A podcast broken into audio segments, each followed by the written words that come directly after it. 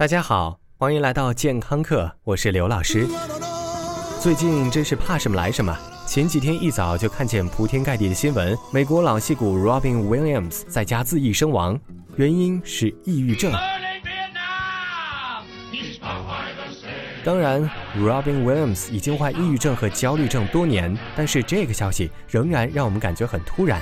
在如此复杂和重口味的现代社会，越来越多的人似乎都与抑郁症越走越近。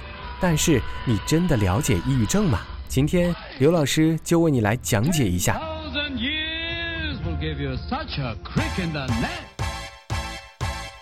说到抑郁症，大家更熟悉的与他有关的明星必须是张国荣了。虽然我没有看过什么港片，但是仍然觉得用如此戏谑的方式离开，也着实令人唏嘘啊！即便哥哥从二十四楼纵身一跃，也还是有很多人认为他是伤心想不开。一千个伤心的理由，一千个伤心。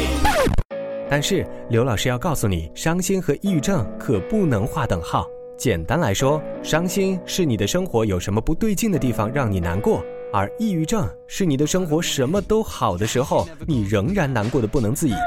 抑郁症是一种疾病，而且是致死率很高的一种疾病。据统计，全球每三十秒就有一人自杀身亡。因为导致抑郁症的病因不清，所以抑郁症无法被完全归入心理疾病的范畴，而是生理、心理和环境等多种因素共同导致的。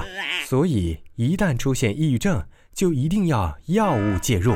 那老师，威廉姆斯一直在对抗抑郁症。最终为什么还是自杀了呢？根据《时代周刊》的报道，Robin Williams 在前不久刚查出患上初期的帕金森综合症，而这种与大脑和神经系统相关的疾病和大脑内各种化学物质，比如说多巴胺和血清素的分泌，有着分不开的联系。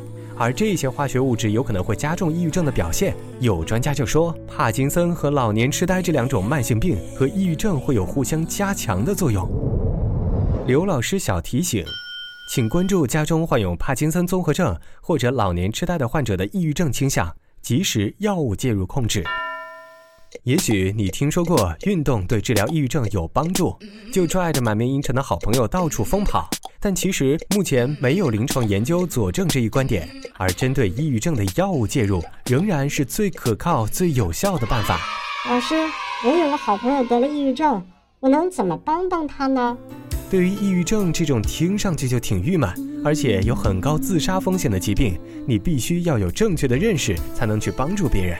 首先，千万不要以为你能通过友好的聊天、亲切的关怀就能把它治好，就像你聊天聊不好奶奶的心脏病和爷爷的糖尿病一个道理。虽然是病人，但是我们不能抱着一颗要纠正的心态去帮助抑郁症患者，而应该坦然地告诉他你的忧虑和关心，让他们知道你是一个能理解他们的可靠小伙伴。刘老师认为，身边的朋友能做的最重要的事，那就是帮助他身边更多的人了解抑郁症，告诉大家这是一种需要治疗的疾病，而不是伤心过度。最后，刘老师再带大家看看历史上那些患有重度抑郁症但是极其有才的人吧。在一九九五年的一份研究中，研究人员调查了一千零四名二十世纪的各路大咖，发现他们中的艺术家有百分之五十以上都患有严重的抑郁症，而作曲家中的百分之四十六和百分之四十七的小说家以及百分之七十七的诗人都患有抑郁症。可见，抑郁症从某种情况下让这些大咖有源源不断的创造力和无人匹及的灵感，所以。抑郁症患者并不弱势，也许是创意喷发的前奏曲。感谢收听，回见。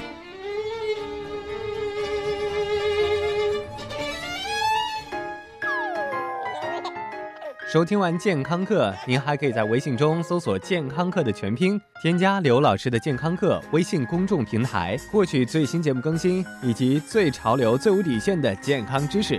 回见。